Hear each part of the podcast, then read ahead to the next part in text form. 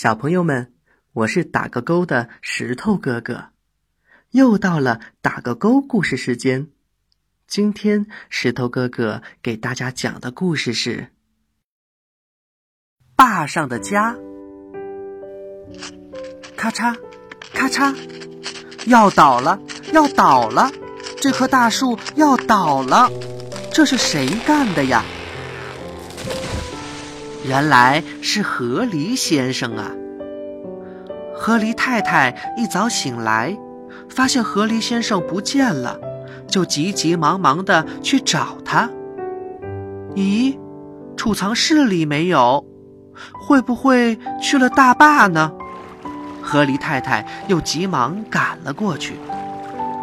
河狸先生真的在那儿，原来是大坝漏水了。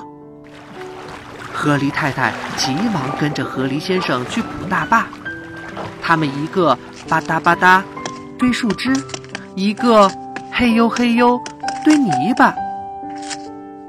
做好了这些之后，他们检查又检查，真的不漏了吧？不行不行，还是要分头去检查检查，再添一些树枝才放心。他们搬来了更多的树枝，填了上去。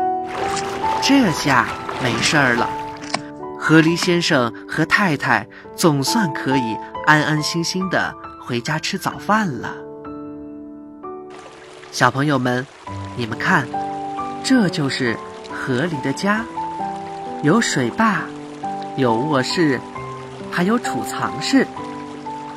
河狸先生和河狸太太将会在这里。幸福的生活下去。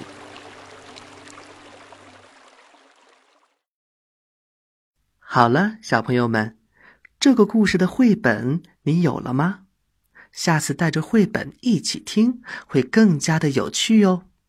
今天的打个勾故事时间就要结束了，我是石头哥哥。今天的故事我们一起打个勾，小朋友们再见。